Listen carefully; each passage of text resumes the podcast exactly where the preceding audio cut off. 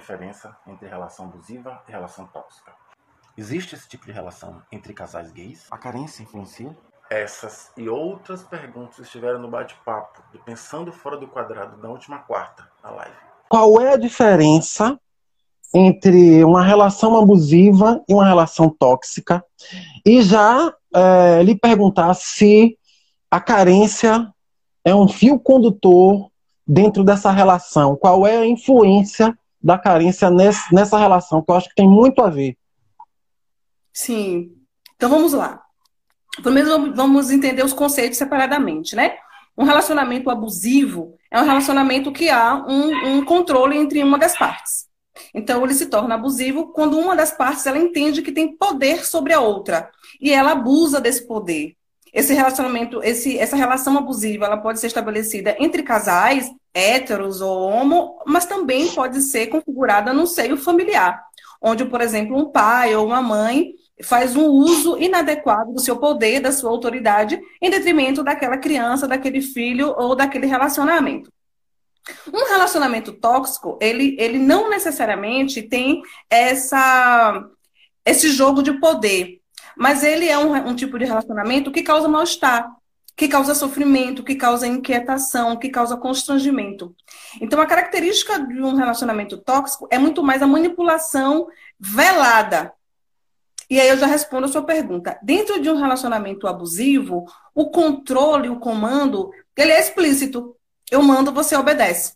Você não vai, você não faz, eu não autorizo, não pode, não deve. Dentro de um relacionamento tóxico é: se você fizer, pode ter tal coisa. E eu começo a manipular essa pessoa, fazendo com que ela se sinta mal. Então, eu exerço o controle sobre ela, mas de forma muito velada.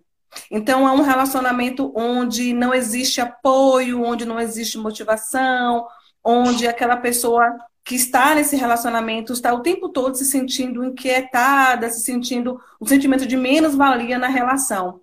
É um sentimento que esgota, né? É uma relação que esgota a energia de uma das partes. Ou de a ambas impressão as partes.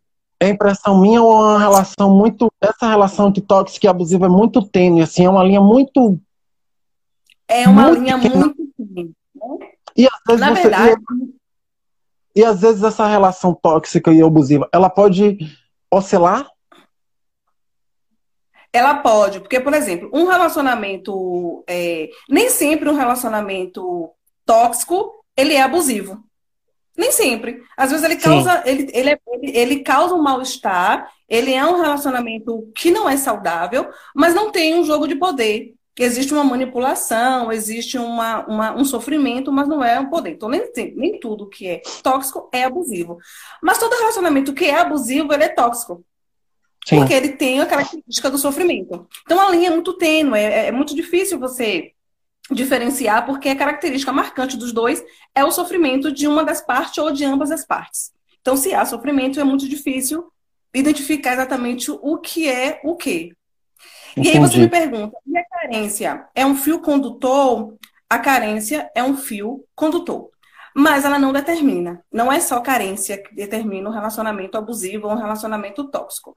As feridas emocionais. E existe uma, uma questão relacionada à autoestima muito baixa. Então, quem tem autoestima comprometida, ela, ela é, tem 90% de chance de estabelecer relacionamentos abusivos ou relacionamento tóxico, porque ela não consegue se impor na relação. Como é? Repete essa, essa última frase de novo? Quem tem uma autoestima comprometida, ela tem praticamente 90% de chance de estabelecer relacionamentos abusivos. Numa posição Ótimo. de ser a a vítima, se, se, se é que a gente pode denominar assim. Por quê? Porque ela é. não consegue se impor em relação. E Sim, existe sempre... um outro é, é, é, é os meninos que estão aí conectados me, me, vai me respondendo aí. A impressão que eu tenho, a gente sempre cede, né? Da relação abusiva, Sim. tóxica, tem sempre. E, e, aí o que eu ouço muito meus amigos e de muitos que sofreram esse tipo de relação é tipo assim, ah, eu cedi porque eu tô ficando velho e eu quero ficar com alguém. Né? E tem sempre esse lance que eu não quero ficar só. Quando de verdade, de verdade, isso talvez seja assunto para outro vídeo, a gente tem que começar a acabar com essa história de que você só é feliz se você tiver uma outra pessoa. Não, eu, eu não compartilho dessa ideia, mas esse é um tema para um outro momento. É, é... E você acabou falando sobre uma outra característica, é, né, o que pode determinar um relacionamento abusivo, além da carência como fio condutor, além da autoestima, mas são os ganhos secundários, Júnior. Existe um ganho secundário aí, tipo, ah, eu me submeto a essa relação porque eu não quero ficar só. Então, de qualquer forma, tá ruim, mas eu tenho um ganho secundário. Eu me submeto a essa relação porque a pessoa tá bancando. Eu me submeto à relação porque ele me dá roupa, ele, ele paga as minhas contas, ele é, é, é ruim, é grosso, me maltrata, mas me leva nos melhores restaurantes, me apresentou o mundo, né? Eu vivia. Recentemente eu, eu atendi uma pessoa e ela falou para mim assim: é, ela viveu um relacionamento abusivo durante muito tempo, e no final ela falou para mim assim: por pior que tenha sido, eu tinha consciência de que era abusivo, mas a compensação, todo final de semana eu andava de lancha. Bem, eu sem julgamento. Existia um ganho secundário. É? Né? E é muito difícil a pessoa abrir mão disso quando ela tem um ganho secundário muito forte, que é, muito, que é um símbolo muito importante para ela. É, é, é, é, Enfim. Você me deixou meio sem ar, assim, com esse ganho secundário. Mas existe mesmo, existe mesmo. Dizer, essa... Eu não vou te dizer mais. O ganho secundário é um fio muito mais forte do que a própria carência. Ou tão forte quanto. Porque é como se a pessoa vendesse a sua felicidade, ela vende a sua paz. Ela negocia a sua paz, ela negocia a sua privacidade, ela negocia em torno de outros benefícios. E já, já te adianto o porquê que é tão difícil sair de uma relação abusiva. Porque existe um ganho secundário muito forte. Isso é mais comum do que a gente imagina, né? Infelizmente, é, assim, uma outra pergunta né? É... Desde o início eu consigo perceber que pode ser uma relação abusiva. Como é que é isso? Geralmente essas pessoas conseguem perceber. Volta, eu vou deixar essa pergunta por último porque eu me embolei. Mas é uma pergunta mais, mais talvez que coubesse nessa informação. Os abusadores, ou sei lá, os os réus, enfim, não, a gente não está julgando, mas as pessoas que cometem esse tipo de, de, de coisa. Estabelece ela, relação. Sim, ela tem é, consciência do quão, quanto de crueldade ela. quanto cruel ela é? Não, ela não tem essa consciência na maioria dos casos, tá? Então, existem, é, eu poderia dizer que entre 80% a 85% dos casos, eu vou te falar da minha experiência clínica, tá? Não estou trazendo nenhum dado estatístico, mas dos casos que eu acompanho, que não são poucos, o que acontece é, é essa eu reproduzo uma forma de amar que eu aprendi com os meus pais, que eu aprendi com a minha comunidade, e eu não, eu não tenho consciência de que isso é ruim, a gente vem de uma cultura extremamente machista. Se a gente fosse falar de uma, uma relação hétero. E dentro da, de uma relação homossexual, o machismo também prevalece. Então, o que, que, a gente tem? A gente tem isso. Então, se essa é a minha forma de pensar, eu não consigo ter uma consciência de que o que eu estou fazendo é ruim até que alguém me apresente o outro lado da moeda. Ok? É, uma okay. outra questão é com relação a. É, agora, tem pessoas que têm consciência? Tem. Porque nós estamos falando de uma estrutura de personalidade outra, de uma pessoa que, que tem um interesse, eu tenho um interesse em você, mas eu sei que você tem uma fraqueza. Eu sei que você, por exemplo, como eu já peguei casos assim, eu sei que você é compulsivo, que você adora roupas de marca. Então, o que, que eu vou fazer? Eu vou te dar as roupas de marca, conscientemente, com uma barganha, e vou é, colocar para fora todo o meu narcisismo, toda a minha arrogância com você, todo o meu desejo, todo o meu prazer em te fazer sofrer, porque eu tenho total consciência de que você não vai conseguir abrir mão disso, porque é muito importante para você. Você entende?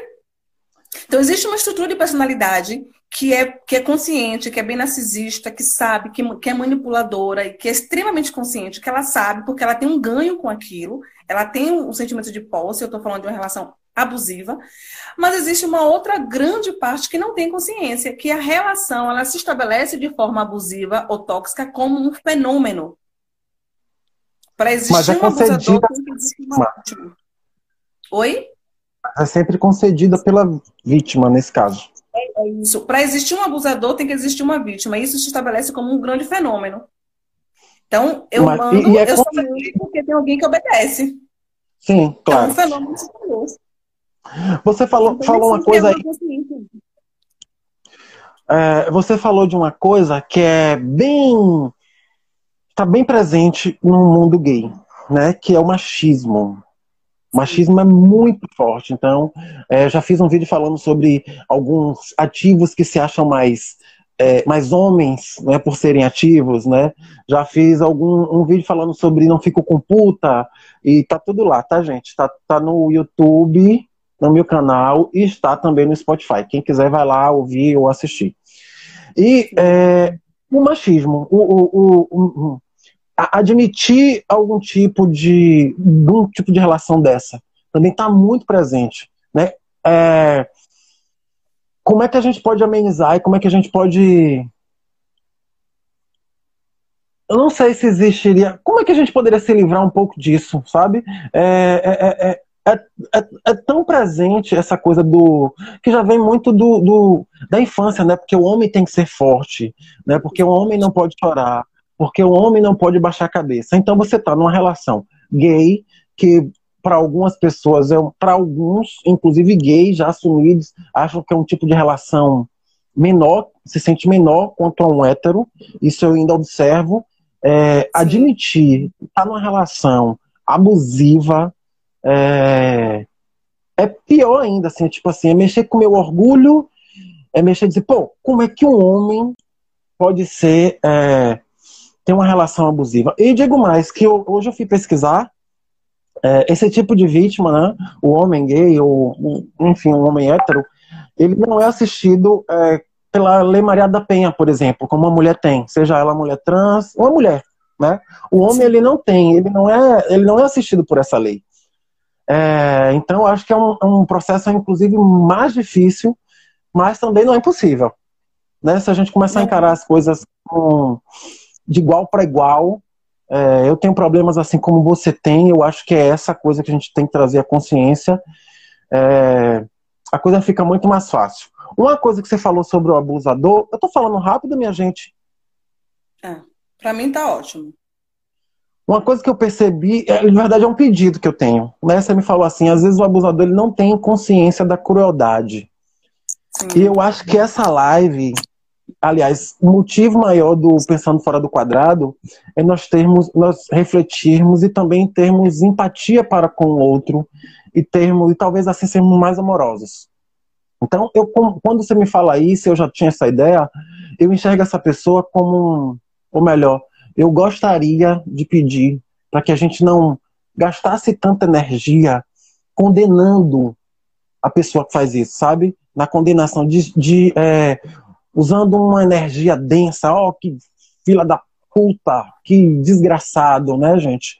Eu consigo enxergar uma pessoa dessa e outras pessoas que cometem coisas horrendas e cruéis e gostaria que vocês começassem a fazer o exercício de uma pessoa ainda num quarto escuro, né, sem luz, e que vocês emanassem essa energia, que essa luz chegasse até essa pessoa, sabe? Um, sei lá, um fósforo, uma lanterna, né? Que, que consegue, conseguisse enxergar e conseguisse se iluminar, né? Para que a gente não, não gaste tanta energia com, com negativo. Sim. Você falou uma coisa bastante interessante aí, Júnior, com relação ao machismo, vou voltar um pouquinho. Sim. É, e uma, uma das características assim, que, eu, que eu venho percebendo, né, e também falo da minha experiência numa relação gay, é que a relação gay ainda quer seguir um modelo de uma relação hétero, onde precisa existir a figura masculina, que é uma figura mais forte, e uma figura feminina, que é a figura mais frágil. Sim. Esse modelo, é, é, que, que, é um modelo detutado, mas que é um modelo que está aí, que a gente aprendeu a nível de construção social. E aí é que o acontece, né? Imagine você dentro de uma relação gay, onde você tem dois homens e um quer manter a sua postura machista e o outro precisa ceder, né? E você tem uma relação gay com duas mulheres lésbicas, onde uma precisa assumir o papel do homem e a outra precisa estar no papel da mulher. Precisa então, não, gostaria, né? Porque eu acho que ninguém precisa. É, eu falo precisa para que elas, para que a relação se estabeleça dentro do, do, que elas entendem que é uma relação. Então, ela tem um jeito. Eu atendo algumas mulheres e aí elas sempre trazem isso, né? É, ela é, é, mais do lado masculino e eu sou mais do lado feminino da relação. Então tem, tem essa referência masculina e feminina, onde o homem é a força, é o que manda, é o que decide. E o que eu venho observando é que essa referência, muitas das vezes, além de ser uma questão social, uma construção social, mas também uma construção familiar, Júlia. Então, eu me relaciono nas minhas relações afetivas, afetiva, é, projetando as minhas relações familiares. Então, se eu tive um pai agressivo, abusador, é possível que dentro de uma relação, seja ela hétero, seja ela homo, eu vou representar esse mesmo papel. Inconsciente. Ou, inconsciente. Ou eu vou, se essa relação for muito traumática para mim, eu vou para uma outra polaridade. Então, se eu tive um pai muito rígido, muito, muito firme, eu vou para uma outra polaridade da qual eu não consigo me impor. Eu não consigo Entendi. expor a minha opinião. Eu não consigo encontrar o equilíbrio da hora certa de dizer sim, de dizer não. Então eu vou para as polaridades. E aí que um dos sinais de que existe um trauma aí é quando eu estou nas polaridades. Ou estou sempre no excesso, de um lado ou de outro. Isso é muito comum. É, e aí você falou em, em, algum momento da sua fala sobre, poxa, como é que a gente pode se proteger, né? O que, que a gente pode fazer? Ou não julgar essa pessoa. Esse não julgar é fundamental, porque tem isso também de, pô, como é que eu me submeto a uma relação dessa? E aí isso impede que as pessoas falem sobre isso. E é importante falar, Sim. inclusive essa sua live é importante para que as pessoas olhem para si e falem, eu estou numa relação, eu não consigo sair dela. É um processo de autoconhecimento, eu perceber que eu preciso sair dessa relação, que eu preciso tentar transformar essa relação em algo que fique agradável para ambas as partes.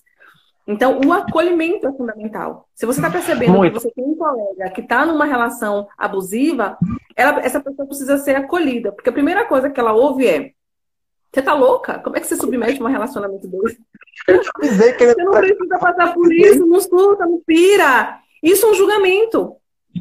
Onde a pessoa Deixa... não se confortável para poder falar. Pode falar. Deixa eu contar aqui, Márcia. Eu já disse que eu já passei por uma dessa. E, gente, é muito difícil é muito difícil, porque, porque no meu caso aqui, inclusive, que tinha um orgulho junto, eu morria de vergonha, mas, é, e isso eu percebo também, às vezes a gente é envolvido numa teia psicológica tão doida, tão doida, que você não consegue se ver sem aquela pessoa, mesmo estando mal, sendo maltratado. É, é muito doido. Assim, o meu era muito uma relação mais emocional, mas é, é, é cruel com você, inclusive, assim, né? Com, com você, é, você se cobra, você, às vezes você se percebe de, meu Deus, como é que eu tô nisso? E aí você se cobra por isso, se martiriza por isso, você, você se isola e você ainda é maltratado pelo outro. Então, é, não é fácil. Então, é, se alguém, aí eu vou voltar ao pedido que eu fiz lá no vídeo se alguém que você tem, que está perto de você, chegou para te pedir uma informação, um, um conselho, por favor, seja o mais amoroso possível que você puder, de boa. Pode até dizer assim, eu não concordo com essa merda de relação que você tem, mas eu tô aqui para te ajudar. Mas Márcia vai dar mais instruções aí, mas o acolhimento, é, Demonstra o acolhimento amor. é fundamental, porque a pessoa ela tá nesse, ela, ela, ela já tem autoculpa, ela já tem, ela já está no processo de autopunição, de como é que eu me submeto a isso. Então, o que ela menos precisa é de que alguém chegue para ela e diga para ela que ela está errada, porque ela já sabe que está errada. Ela precisa de alguém que chegue para ela e fale certo, ok, mas como é para você nessa relação? Você tem realmente vontade de, de sair? Existe uma questão nas relações abusivas que é a dependência emocional. Sabe, Jônia? As pessoas se sentem dependentes emocionalmente. Tipo, é, tudo bem, tá ruim, mas eu não consigo me desvincular desse sentimento, desse sentimento que é forte, dessa emoção. Presente. Por que você não consegue se assim. desvincular, né? Por que, que a gente não consegue se desvincular das pessoas que fazem mal pra gente? Porque antes dessa pessoa fazer mal pra gente, houve, houve uma construção de um projeto. Então, vocês construíram um projeto de um relacionamento, ou pelo menos você criou na sua cabeça que aquela pessoa seria a pessoa ideal. Porque o, o, o, abusador, o manipulador, ele é aquela pessoa que ele te cerca de tudo que você precisa. Geralmente é uma pessoa que, te, que supre as suas necessidades emocionais, a nível de atenção, a nível de. Se não for atenção, é financeira, ele sempre vai te dar alguma coisa que é muito bacana. Eu, que é muito, que é, é muito uma momentânea, assim, porque é, é, aquela história de morde a sopra. E bate mais do que a sopra. É o morde, é morde a sopra, pronto, exatamente isso. Eu, eu tiro isso de você, mas em compensação, eu te dou isso aqui. E aí a pessoa ela fica nesse ciclo, nesse jogo de se eu perder isso aqui, eu também vou perder isso aqui, então eu, eu prefiro ficar tentando. Eu, eu, eu crio a ilusão de que essa pessoa vai mudar, de que em algum momento ela vai perceber. Eu, vou, eu fico nessa luta de tentar mostrar o meu valor para ela. Né? E tem pessoas é, que quanto mais é, quanto mais elas sofrem na relação, mais elas querem, elas se submetem para mostrar que é uma pessoa boa, que não merece passar por aquilo. E aí ela entra nesse ciclo, não é, Júnior? Você que já passou, ela entra nesse não, ciclo, tô... por quê? Porque ela criou um projeto. ela criou um projeto. Então, se desfazer desse projeto não é a dificuldade, por incrível que pareça, por louco que pareça, não é você abrir mão dessa pessoa, porque às vezes você nem sabe se ama essa pessoa verdadeiramente, mas é você desfazer do projeto de vida que você construiu na sua cabecinha. Uhum. De construir um relacionamento, de viver algo bacana. Frustração. A frustração, como é, como é que eu vou abrir mão de tudo isso e começar do zero? Isso é muito ruim, dá muito trabalho, gasta muita energia. Então eu prefiro tentar mudar isso aqui que eu tô. E aí eu a per... pessoa fica no ciclo mesmo. Pode perguntar. Eu, per... eu perguntei para um amigo ontem, esses dias, assim, dessa relação que você tá, quantos por cento você tá feliz e quantos por cento você tá infeliz? Ele me diz 80% infeliz. Eu disse, então saia. Né? Porque eu acho que a gente tem que pesar isso. Colocar numa balança o que que me faz bem, até onde isso me faz bem, até onde isso não me faz né? É... Que você tá 80% não bem, é melhor você tá só. Tô errado? é, mas às vezes eu entendo você e você tá correto no seu pensamento, mas para uma pessoa que está sendo, que tá vivendo essa relação, isso não faz sentido. Porque é 80% infeliz, mas o 20% que sobra é, é, é simbolicamente muito importante para ela. Então, e acaba aí, que gente... esse 20%, dentro de uma conversão psíquica, ele se torna os 80% que faz com que ele não consiga abrir mão. Pronto. Entendeu? E aí, isso, isso, inclusive, é a resposta de uma pergunta que eu tinha aqui, que me fizeram. Por que é difícil alertar a pessoa que aquela relação é abusiva? É. É difícil, primeiro, porque ela está dentro, e se ela está dentro de uma relação, ela não consegue, ela não consegue enxergar. Eu vou fazer um exercício bem rapidinho, só para que vocês percebam como é que é difícil para uma pessoa compreender isso para qualquer relação, seja ela tóxica, seja ela abusiva, seja ela Qualquer relação que a gente pare coisa assim, mas que droga, tá, tá óbvio, tá na cara dela, ela não consegue perceber. Júnior, pega a sua mão e abre. Assim. Você sabe que essa é sua mão, tá? E você sabe, porque você já aprendeu durante todo o seu tempo, que sua mão ela tem linhas e que ela tem cinco dedos, dividido em falanges, essas coisas todas, ok? Ok. Então, se você colocar essa sua mão numa distância que você consiga ver toda, você vai saber que é sua mão, tá bom? Agora pega a sua mão, Júnior, e encosta bem perto de você. Assim, ó. Eu não, gente, todo mundo. Todo mundo aí vai fazendo todo em casa, vai ouvir. Faça um exercício. Peguem a mãozinha de vocês, essa mãozinha bonitinha que vocês têm, encoste assim bem perto do rostinho. E eu quero que vocês me digam o que vocês conseguem ver. O que, você consegue ver, Júnior? Nada. Eu não vejo muita coisa, não. Meio, meio difuso. Você consegue ver que está com sua mão, você sabe que está com sua mão no seu rosto, não sabe? Eu não consigo saber é, visualizá-la. Você não consegue Você consegue ver as linhas da sua mão? Uh -uh. Você consegue ver os seus dedos? Uh Quase nada. Então tira a mão e olha para mim agora. Ok. Quanto mais próximo o problema tá da gente, menor a nossa capacidade de visualizá-lo de forma completa. Uau. A gente sabe que tem um problema, mas ele está muito perto. Eu sei que ele está aqui, mas eu não consigo, eu não consigo dar uma forma para ele. Entende? Eu não consigo. Então, isso é então... é para que vocês é, percebam por que, que o outro não consegue. Não é porque ele é uma pessoa, ah, é muito lerdo, é interesseiro, é, é, sabe, é louco. Não é isso. É porque o problema está tapando a visão dessa pessoa. E ela não consegue. E eu preciso que uma outra pessoa chegue aqui e fale assim, Júnior, peraí ainda. Afasta um pouquinho aqui, sai da ilha, para você ver a ilha. Vai afastando aqui, vou te mostrar o seu problema, eu vou te mostrar o problema de longe. Para que você consiga ver todo o seu problema. Então eu preciso apresentar essa pessoa, talvez, não falando para ela do problema dela, mas eu posso trazer o problema de outra pessoa para ela. Para que Entendi. ela se identifique. Entende? Eu posso chegar para essa pessoa e falar, uma pessoa, você pode contar para ela até a história dela mesmo. Tem uma pessoa que está acontecendo isso, isso, isso, e ela vai falar, nossa, isso acontece comigo. Aí você vai falar, mas você sabe que isso é um relacionamento abusivo? Ela fala, ah, sério? Então eu tô vivendo isso? Tá vivendo isso. Porque até que você fale, ela não vai entender. Sim. É, é uma boa tática, né? É uma boa tática. Aí, é... Que boa, nunca tinha pensado nisso.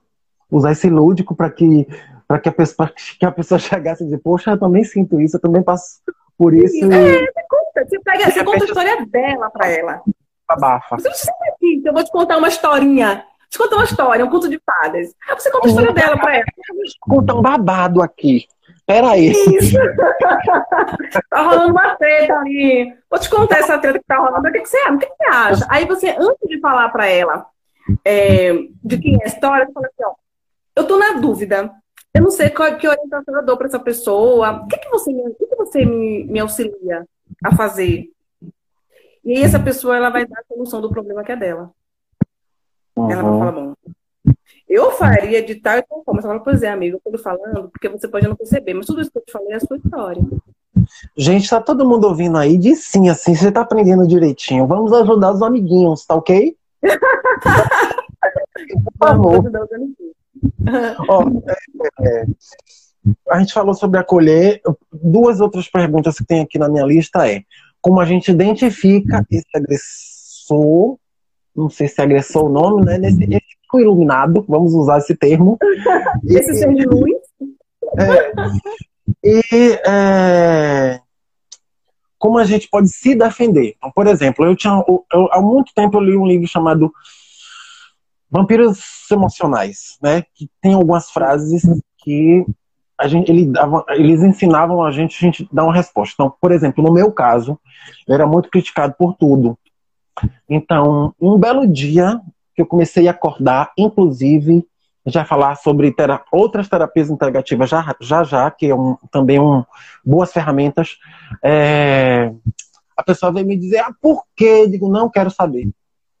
Pare agora. Eu não quero saber a sua opinião sobre, porque eu sei que não é boa. Então, se cale. Pode ficar calado. Essa, de verdade, acho que foi a minha primeira. Primeiro saculejo, assim, que eu digo, opa, tô acordando. Né? Então, como é que a gente pode se defender? É, primeiro, identificar. E segundo, é, se defender mesmo, né? Começar a se defender. Sim. Bom, a primeira coisa que é, é, se defender, eu escuto, é não ser vítima dele. Eu penso Sim. nisso. Então, se eu não quero ser vítima de um relacionamento abusivo, eu preciso cuidar das minhas feridas emocionais. Porque todo relacionamento abusivo tem alguém ferido. Na, na verdade, as duas partes estão feridas. Então, eu preciso cuidar para que eu não entre numa relação abusiva, mas, sobretudo, eu preciso cuidar para que eu não seja um abusador. Para que eu, eu não seja essa pessoa o abusador, a pessoa que abusa da, da, da ingenuidade ou da bondade de outras pessoas. Então, eu preciso Sim. curar as minhas dores emocionais, eu preciso curar as minhas feridas emocionais, eu preciso olhar para mim e perceber o que, que me faz necessitar do controle numa relação. O que, que me faz necessitar de alguém que mande, que dite o que eu tenho, o que não tenho que fazer. Por que, que eu preciso da aprovação dessas pessoas? Então, a primeira coisa que você precisa fazer é se questionar todo mundo que está ouvindo agora, se questiona. A minha relação, né? O que, que me faz estar nessa relação? Já começa por aí. Por que, que eu estou nessa relação? Quais são os benefícios que essa relação me traz? Eu tenho liberdade? Eu posso falar nessa relação? Eu sou ouvida nessa relação? Então, se a resposta for não, então eu começo a ligar o botão de alerta. Opa, tem alguma coisa estranha aí acontecendo. Então, eu olho para mim, eu curo as minhas feridas, ou pelo menos eu identifico as minhas feridas, e eu começo a me posicionar nessa relação e perceber que, pera ainda, tem alguma coisa aí que está doendo. Se a relação começa a doer, Júnior, ela não é uma relação saudável. Eu não posso somente ceder, né? Tem que ter um equilíbrio. Eu sempre digo que toda relação é uma via de mão dupla, né? Vai e também. E tem gente, e tem, deixa eu falar, e tem pessoas que necessitam de um relacionamento abusivo porque está no ciclo de repetição, viu? Ela provoca que o outro mande. Ela provoca que o outro dê comando, porque ela está num processo de autoestima tão comprometido que às vezes o outro nem queria ser, ser o vilão da história, mas ele se transforma para poder manter a relação. E aí, se por um então, acaso, óbvio... só por acaso, se por um acaso você está numa segunda ou uma terceira vez numa relação abusiva e queira parar, ou já parou, se pergunte o que que você tem que aprender. É isso, eu tô certo? O que que você precisa, o que que você precisa curar? Sim. Porque quando a vida nos coloca na mesma situação é porque tem alguma coisa que a gente não curou. Está buscando curar nas relações. O relacionamento é um desaguar da nossa estrutura psíquica. Eu desago na relação. Entende? Então, se eu tenho trauma, se eu tenho inquietações, é na minha relação com meu pai, com a minha mãe, com os meus amigos, com o meu trabalho, que eu vou desaguar isso. Então, se eu estou estabelecendo um relacionamento tóxico ou abusivo, é porque existe um problema aí na minha estrutura psíquica que eu preciso olhar. Então, esse é, é, o, é o, primeiro, primeiro passo. É, uma outra coisa, é, Júnior, que é extremamente importante é quando uma pessoa ela começa a convidar você a se afastar de outras pessoas, é um sinal de alerta. Tipo, eu tô. Aí você pergunta, né? Como é que eu posso me proteger disso, né? Como é que eu posso não ser vítima disso? Fica atento. Iniciou a relação. Essa pessoa já começa a dizer que seus amigos, que seus amigos que você sempre cultivou não presta para você. Que os locais que você frequentava já não são mais interessantes. Então essa pessoa e que ela começa a te oferecer locais mais interessantes. Ela começa a te oferecer amigos mais legais do que o que você tinha ela está querendo manipular você para ter você para perto. E aí o perigo é, quanto mais perto dessa pessoa você tá, mais difícil você vai permitir, mais dificuldades outras pessoas vão ter de te alertar. Por quê? Porque ele te afastou das pessoas que poderiam te alertar. Essa é uma característica muito Essas forte pessoas, de quem é assim. É, pela experiência minha, né? Enfim, eles vão minando sua autoestima de um jeito que quando você percebe, primeiro ele te afasta dos amigos. É, eu ouvia muito, assim, muito, eu ouvi muito isso assim. Você, você é muito feio, quem é vai querer ficar com você? Isso, e, assim, e autoestima e a Minana eram Sim. coisas que eu disse assim, meu Deus do céu, como é que eu ouvia isso, gente, né? Mas é, o bacana, e também a gente vai voltar, Márcia, porque eu vou e volto sempre, é dizer Sim. a você o seguinte, gente. É, tenha um autoconhecimento, mas, sobretudo, seja generoso com vocês. Se por um acaso vocês entraram numa relação desse tipo, seja muito generoso com você. Diga, ok, eu entrei, tá tudo bem, eu vou conseguir sair, eu vou ficar bem. Não se cobre tanto. Não se machuque tanto. Por favor, sejam generosos. Qualquer coisa você manda um direct, a gente conversa. manda pra mim também que eu dou uma forcinha. a gente fica se É, essa questão da autopunição é horrível, porque a pessoa fica pensando, ai, o que, que vão pensar de mim? Aquilo que a gente falou, né? E começa a se punir. E aí reforça a crença da, da autoestima é, comprometida. Uma crença limitante, né? Se a pessoa tem uma crença, Júlia, de que ela não é uma pessoa interessante, a outra parte, ela começa a, a chipar você, a fazer com que você entenda que você não é interessante, que ela é a única pessoa que vai querer você. E aí, é, essa crença, né? Toda crença, todo pensamento gera um sentimento, que gera uma ação, que gera um resultado. E esse resultado ele vai comprovar o seu pensamento. Então, ela fica nesse ciclo. Ela tenta Sim. sair, mas ela não consegue. Então, eu preciso começar também a refazer essas minhas crenças. Tem uma pergunta que eu queria que você respondesse, se fosse possível.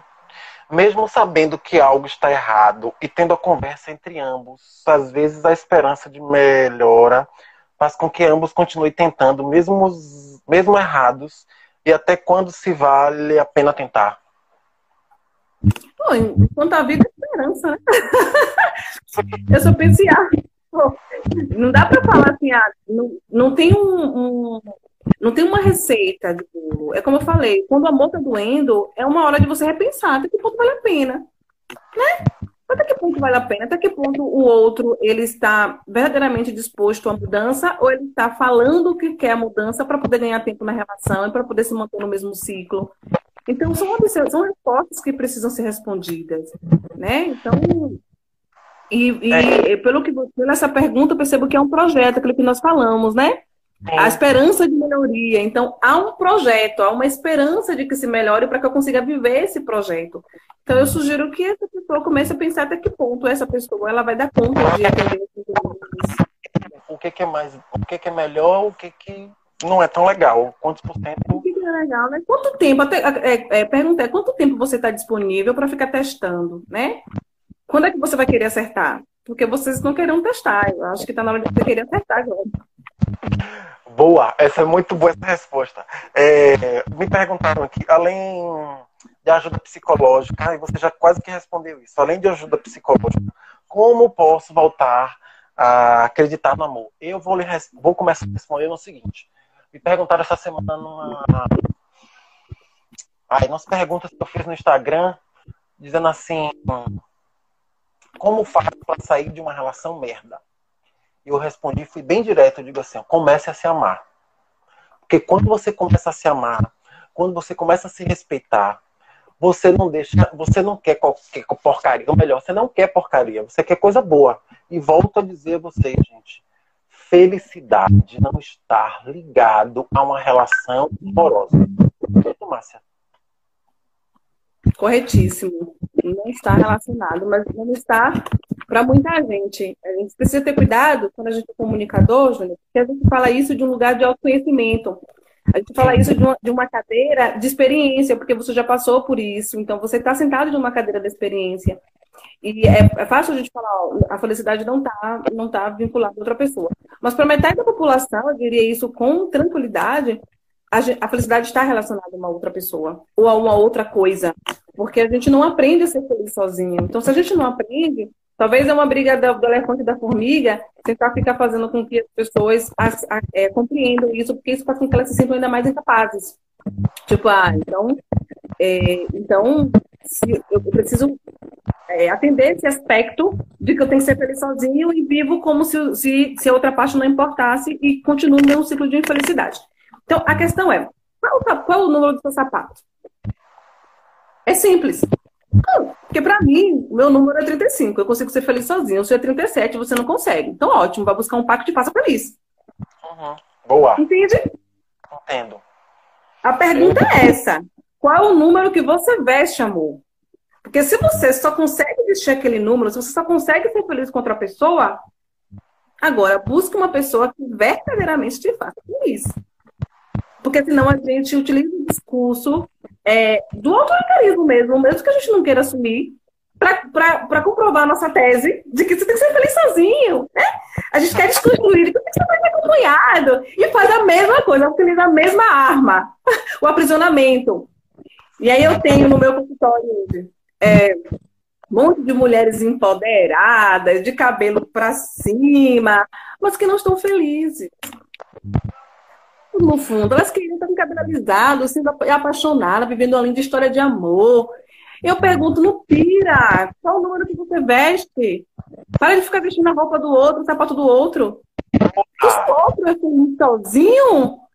Ótimo! Ele vai viajar sozinho, ele vai se masturbar sozinho, ele vai fazer o que ele quiser só. Eu quero me masturbar com alguém do lado, não quero fazer isso só. E tá tudo bem. Sim. Sabe? Eu quero viajar, é só viável se for com alguém do lado. Eu dependo de alguém para viajar comigo. Que ótimo! Mas procura alguém mais. É, procura alguém gente... mais. Não procura qualquer porcaria. É, e autoconhecimento, assim como a Márcia falou, tem várias terapias integrativas que ajudam muito, muito. Sim. Tem aromoterapia, você tem reiki. Vai me ajudando aí, Márcia. Cromoterapia. Tem a cromoterapia, reiki, barra de arte. Lá no meu consultório eu atendo todas essas terapias. Eu atendo tarot terapêutico. Então, é, é. Como é que eu posso dizer? É, é, a gente precisa se virar. Procura seu padre, seu pastor, seu pai de santo, faz uma macumba, se vira. Não dá para você ficar nessa relação achando que, ai meu Deus do céu, eu não consigo. E, e pronto, assim, não dá para aceitar essa realidade. Mas tem uma coisa que eu queria falar. Ele te ajude Tá? Isso! Não para o outro, para vocês, fortalecer. Fortalecer. O seu áudio está cortando, tá, Júnior? provavelmente porque tá faltando cinco minutos para acabar a live. Se acabar, a gente já? volta. Já, já são 10 para as 6. Nossa. É, ah, o que eu queria falar rapidinho é que, quando você fala, né, é, é, é possível estabelecer uma nova relação depois de, uma, de um relacionamento é, abusivo, é possível. Eu preciso primeiro compreender qual é o conceito de amor. Porque tem muita gente que acha que amor é isso. Se a pessoa está no meu pé o tempo todo, se ela me priva de um monte de coisa porque ela cuida de mim, é porque ela me ama. Então, a primeira coisa que eu preciso fazer é começar a notar o que eu entendo do amor. O que é o amor para mim? Sabe? Porque tem gente que nem sabe responder essa pergunta. O que é o amor? É, ou, ou ele copia uma referência que sempre viu em casa que viveu em casa, de que o amor é isso, de que o amor é essa dependência, de que a mulher, para ser amada, ela tem que se submeter, de que o homem, para ser amado, para manter a relação, ele tem, que, ele tem que ser firme nas decisões. Desconstruir isso e começar a compreender que o amor é leve, o amor é, é leveza, o amor é liberdade. Se eu não consigo entender que o amor é liberdade, não entendo porra nenhuma de nada. É, eu costumo dizer que o amor, o romance está indo bem quando eu lembro da pessoa e surge um um sorrisinho no canto da boca. Um sorrisinho.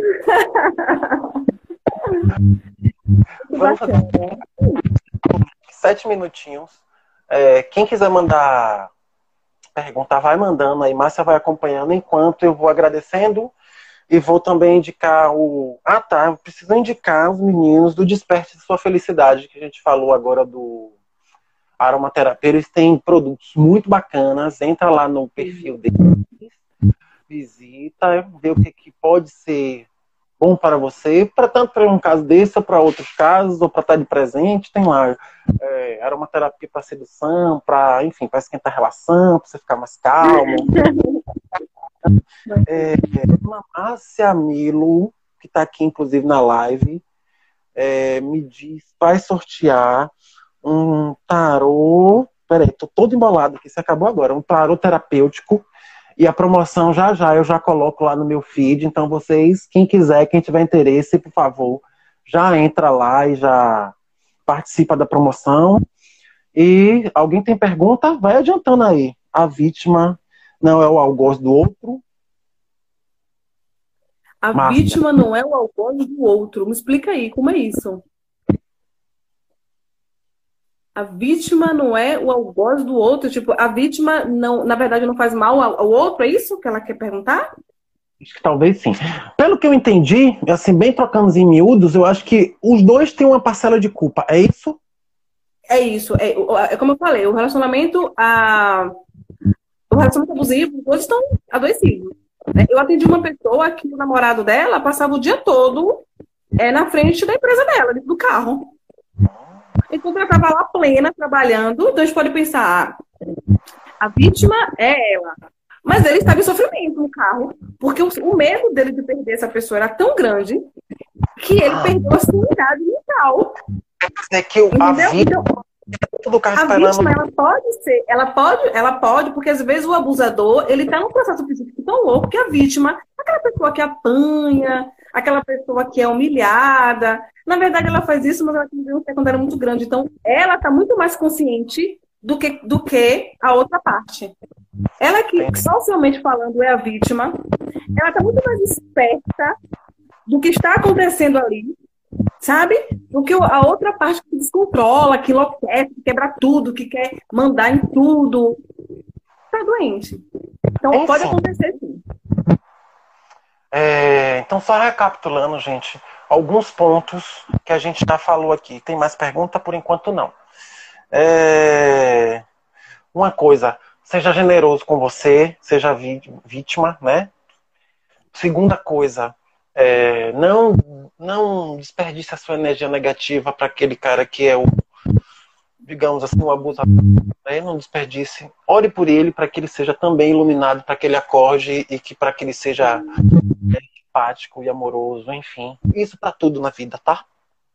É, é... Tem mais alguma? Como a gente deve sair de uma situação dessa? A Márcia vai me ajudando, tá? É... Autoconhecimento. Se amar é muito bom. Identificar o que que lhe prendeu naquela relação para que você ajuste na próxima e em outras relações, não só amorosas, mas relações de amizade, de trabalho, porque eu acho que termina refletindo. E Ai, eu não posso deixar de dizer isso. Seja generoso com você, por favor, gente. Assim. Acolha seu amigo, dizer, ô nego, vem cá, senta aqui, vamos tomar uma cachaça, que às vezes pode até ser bom pra gente relaxar. Olha, meu amigo ali do lado tá passando por uma situação assim, assim, assim. Enfim, seja cuidadoso, né? Seja empático, se coloque no lugar do outro e pense, poxa, como eu gostaria de ser tratado. Tô certo, Márcia? Sim. Certíssimo. Exatamente isso. Quem entende isso está no caminho certo. E, sobretudo, busque ajuda psicológica, porque é fundamental.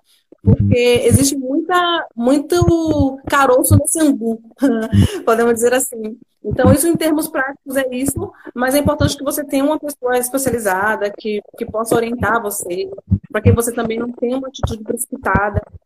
Né? Às vezes, o relacionamento tomou um, um curso tão sério que às vezes é melhor ter muita sabedoria na hora de sair dessa relação, porque você não. A gente tem os índices de, de, homicídios aí, de crimes passionais, que a pessoa tomou a decisão talvez na hora errada, na hora da crise. Entende?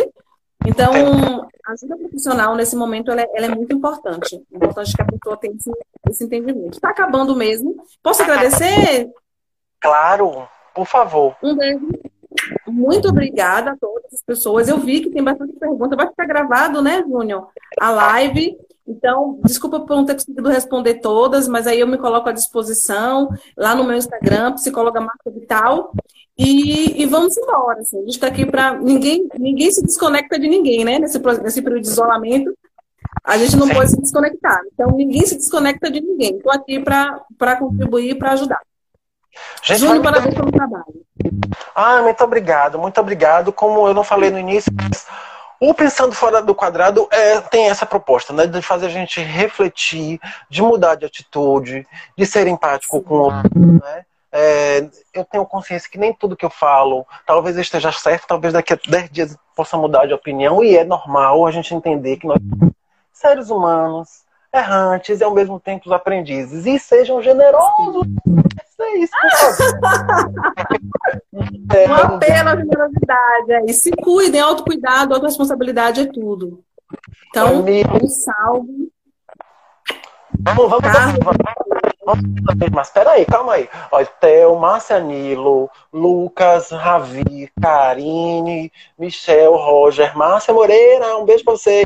Meu bem próxima live é comigo, inclusive. Quem mais, quem mais, quem mais, quem mais, quem mais? Ah, o pessoal da Mina, que deu maior, maior cartaz pra gente, publicou lá no. Enfim, foi muito legal. Muito.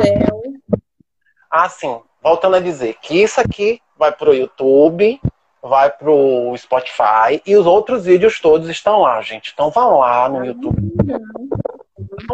Legal, vai me seguir compartilha com o povo, vamos fazer esse povo pensar, refletir e vamos mudar esse mundo. Beijo, até breve. Márcia, obrigado. Muito obrigado. Isso, ah, Foi lindo, parabéns.